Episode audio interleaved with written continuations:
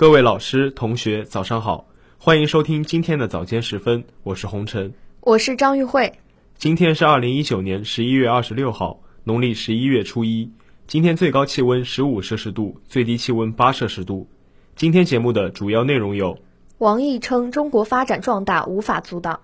中国联合展台亮相墨西哥电视节；二零二零年度国考开考；两岸学者齐聚云当书院。宁波市人大常委会视察甬江科创大走廊，六百多名海外人才在甬寻求对接机遇。下面请听国际新闻。近日，国务委员兼外交部长王毅在日本名古屋出席二十国集团外长会期间，会见荷兰外交大臣布洛克，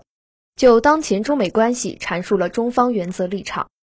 王毅表示，美国大搞单边主义、保护主义。破坏多边主义和多边贸易体制已经成为全球最大的不稳定因素。美方出于政治目的，动用国家机器打压合法经营的中国企业，并扣上种种莫须有罪名，是彻头彻尾的霸凌行径。美国一些政客在全世界到处抹黑中国，却拿不出任何事实依据，不仅丧失了大国风度，也损害了自身清誉。美国以国内法粗暴干涉中国内政。企图破坏中国“一国两制”和香港繁荣稳定，违反联合国宪章和国际关系基本准则。美国作为当今世界唯一超级大国，理应承担国际责任，遵守国际规则，履行国际义务。王毅强调，中国的发展壮大是历史必然趋势，任何势力都无法阻挡。美国搞零和博弈没有出路，中美合作共赢才是人间正道。十一月二十四号，第六届墨西哥电视节日前在墨西哥海滨城市坎昆举行，来自四十七个国家和地区的五百余家机构参加，由五家影视机构组成的中国联合展台亮相本届电视节，推介多种类型题材的优秀中国影视作品。本次中国联合展台由国务院新闻办公室、国家广播电视总局共同支持设立。墨西哥电视节总监图沙尔表示。中国影视作品为墨西哥电视节带来了一道独特的东方文化风景线，观众不仅能够从中领略中国的传统文化魅力，也可以感受到中国的快速发展。中国联合展台为中国与拉美及全球影视机构提供了便利的交流平台，希望看到更多优秀的中国影视作品来到拉美。本届电视节期间，中国联合展台各路参展机构与超过一百五十家意向合作机构进行了一对一洽谈。与多国机构就影视剧、动漫、纪录片等节目的发行与播出达成初步合作意向，并计划就译制和排播等细节进一步沟通。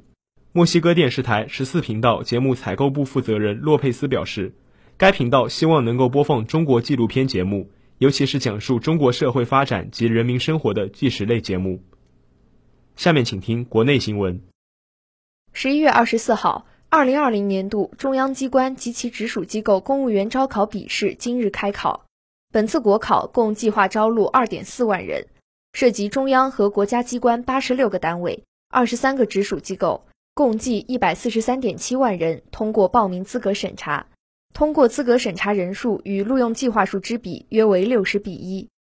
根据国家公务员局此前公布的招考简章。二零二零年度国考涉及中央和国家机关八十六个单位、二十三个直属机构，共有一万三千八百四十九个招录职位，计划招录两万四千一百二十八人。从计划招录的总人数来看，相比于上年度一点四五万余人的招录计划，有了较大幅增加。尽管计划招录人数有所上升，但竞争压力依旧较大。根据今年十月二十六号。国家公务员局发布的二零二零年国考报名最终数据，中央机关及其直属机构二零二零年度公务员招考共有一百四十三点七万人通过了用人单位的资格审查，通过资格审查人数与录用计划数之比约为六十比一。公考辅导专家李曼青这样分析：今年国考招录人数比去年增加了近万人，看似国考大幅度扩招，但不少报考者认为。报考门槛相比以往更高，成功考录依然不容易。今年众多岗位的招录条件在不同方面都变得更为严格，例如对基层工作经验年限的审核更严格，更多岗位也突出了专业技能的工作经验要求。二零一九年十一月二十三号与二十四号，第十一届海峡两岸国学论坛在厦门云当书院隆重召开。海峡两岸国学论坛是两岸学者的年度盛会，由厦门云当书院与厦门大学国学研究院、台湾中央研究院中国文哲研究所等共同主办，并得到了中华全国台湾同胞联谊会等单位的大力支持。自二零零九年起，论坛经由国务院台湾事务办公室核准，至今已连续成功举办了十一届。每年深秋时节，海峡两岸百位学者相聚厦门，交流切磋，同台论道，成为当今最具影响力的两岸传统文化交流平台之一，对增进两岸文化认同起到了积极的促进作用。文章和为时而著，诗歌和为事而作。论坛贯彻落实习近平总书记关于社会科学应坚持与时代同步伐的精神，发时代之先声。本届论坛邀请了百余位专家学者，以国学的现代转型与未来发展为主题。探讨国学经典的现代诠释、国学研究的现代转型、国学新思维、新思考、国学传播及当代书院的研究与实践等议题。这些议题与国学论坛成立之初以传统文化经世致用的初衷相契合，也是这些年有志于以君子之道济世的云当书院关注的焦点。下面请听一句话新闻：近日，王岐山会见美国前国务卿基辛格。二十四号，土耳其称叙北部安全区设立完成。二十四号，中国北斗导航卫星在轨数量突破五十颗。二十四号，北京冬奥组委二零一九年社会招聘面试举行。近日，中国新材料与产业化国际论坛在永开幕。下面请听宁波新闻。近日，宁波甬江科创大走廊是我省重点打造的三大科创大走廊之一。市人大常委会近日组织部分市人大常委会委员、市人大代表视察永江科创大走廊建设情况。视察组先后查看了宁波文创港、宁波软件园创新共享中心，并听取了江北区政府、永江科创大走廊指挥部等关于文创港、永江科创大走廊等空间规划、产业布局、重点项目区块建设等情况的汇报，并进行了座谈交流。视察组指出。贯彻落实省委、省政府关于大湾区建设和创新发展的重大决策部署，推动宁波永江科创大走廊建设，是我市立足新时代方位、实现高质量发展的关键一招。有关地区和部门要提高思想站位，强化使命担当，统筹联动，凝聚合力，确保开发建设一盘棋。要拉高标杆，超前谋划，在完善规划布局、整合资源要素。精准招商引资上下功夫，突出规划布局一张图。要改革创新，完善机制，优化服务保障一张网，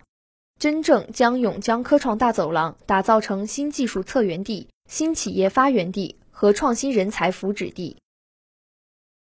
近日，宁波举行了留学人员秋季招聘会。这场招聘会吸引了六百多位留学人才到场洽谈，其中还包括了五十多位外籍人才。这些留学生中不乏来自美国纽约州立大学、英国帝国理工学院等世界各地名校的学子。此次留学人员秋季招聘会系首次通过全球引才网络平台实现企业人才线上报名、投递简历对接，使企业在参观现场招聘之前便能提前掌握一手资料。全球引才网络平台搭建了全球人才、引才单位、机构用户对接沟通的桥梁。实现了全球人才和全球创新创业项目与投资机构、国内企业、创业园区对接，更好地收集、管理和使用全球高层次人才信息。目前，全球引才网络平台以宁波作为首个试点城市，吸引全球人才来华发展。此次留学招聘会为集聚更多优秀的留学人才，宁波市海外人才服务中心提前了一个多月，通过教育部留学服务中心等各平台宣传推广。设立专属的邀约配对团队，根据企业岗位需求进行简历筛选、配对邀约。现场增设企业宣讲区、个性化展位和高端人才洽谈区。全球引才网络平台招聘会现场实时数据展示。这里是 FM 幺零零点五宁波大学广播台。以上是今天早间时分的全部内容。本次节目是由赵继晨为您编辑，红尘、张玉慧为您播报的。感谢收听。欢迎您继续收听本台其他时段的节目。